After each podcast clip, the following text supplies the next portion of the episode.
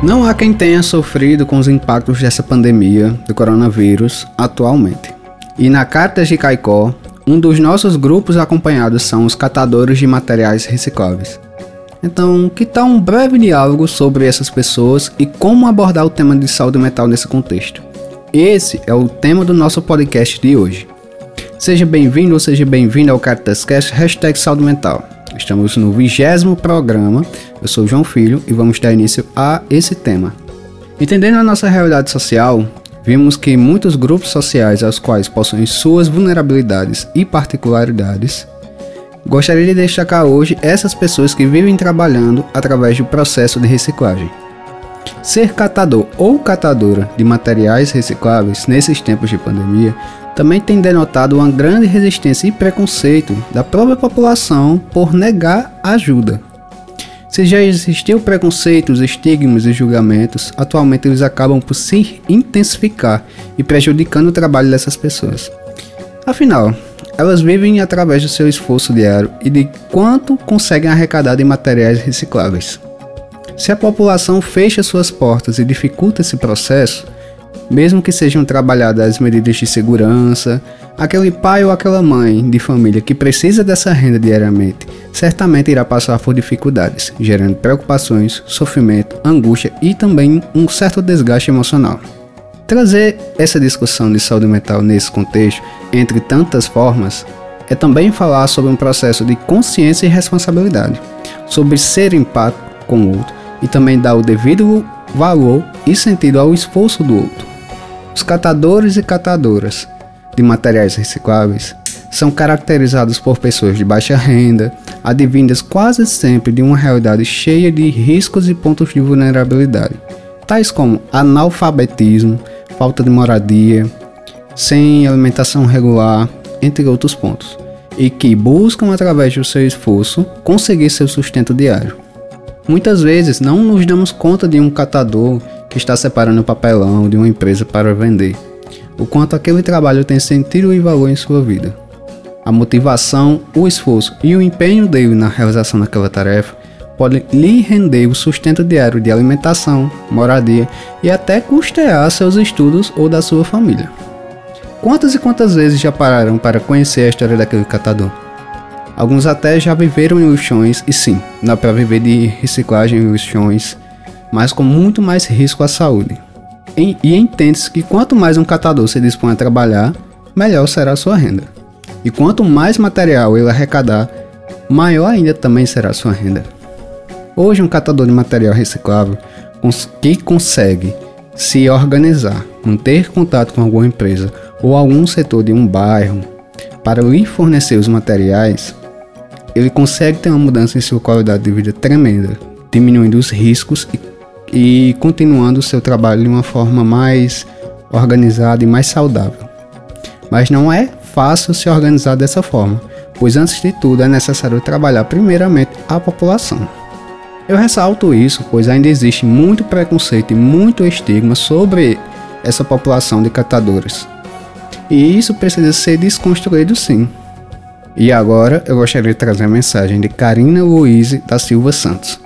Ela é uma das catadoras da Associação de Catadoras de Materiais Recicláveis de Caicó, aqui do Rio Grande do Norte, e vai falar um pouco sobre a importância da coleta seletiva para a sua vida. Olá, pessoal, bom dia. Meu nome é Karina, faço parte da Ascamarca, que é a Associação de Catadores de Materiais Recicláveis aqui da cidade de Caicó. Então, venho aqui falar da importância da coleta seletiva na minha vida, porque a, com a coleta seletiva é, eu posso sustentar a minha família. E eu peço a vocês, se vocês puderem separar em casa o material de vocês, o seco do molhado, e doar para a gente. Então, eu peço que vocês separem o material para a gente que faz parte da Ascamarca. E a gente hoje em dia tem um disco que coleta. Se vocês quiserem ligar para gente pegar, a gente vai pegar o material na residência de vocês de acordo com a rota da gente. Então, é com o lixo de vocês que eu coloco a comida na mesa na minha casa. Então, eu peço a vocês que vocês separem o lixo de vocês e ligue para a gente que faz parte da Associação Ascamarca, Associação de Catadores de Materiais Recicláveis da cidade de Caicó, que vocês estará ajudando a nossa família, tá bom? Isso mesmo, Karina.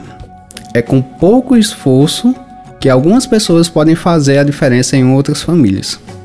A coleta seletiva e separação dos materiais recicláveis pode fazer essa diferença para um catador que faz a coleta seletiva e faz parte de uma associação formal como a Asca Marca, ele ou ela possui uma série de vantagens que muitas pessoas desconhecem. A Asca Marca hoje, que é a Associação de Catadores aqui de Caicó, recebe um apoio fundamental através do projeto Fortalecimento da Rede de Articulação Recicla Seridó, que é financiado pelo movimento Bem Maior e gestão do Instituto PI, tem por intuito um projeto que consiste na articulação das associações e do grupo de catadores a fim de formalizar uma rede de empreendimentos de catadores aqui no Seridó. O objetivo é unir os catadores na troca de experiência, na destinação correta dos resíduos sólidos e na efetivação de melhorias na coleta seletiva e reciclagem nos municípios contemplados.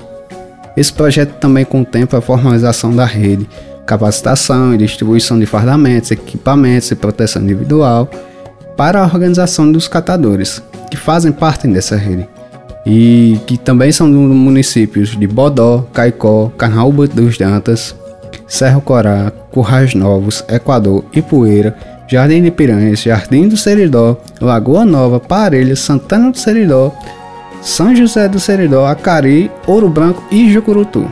É uma rede bastante grande.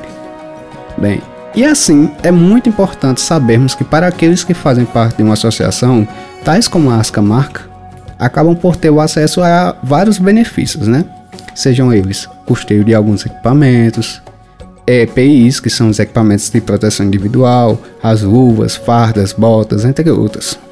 Também é possível ter acesso a alguns projetos que conseguem financiar alguns maquinários, como prensa, empilhadeira, que são caros e difíceis de conseguir, e que também agregam um valor muito grande ao produto, que é selecionado e trabalhado melhor.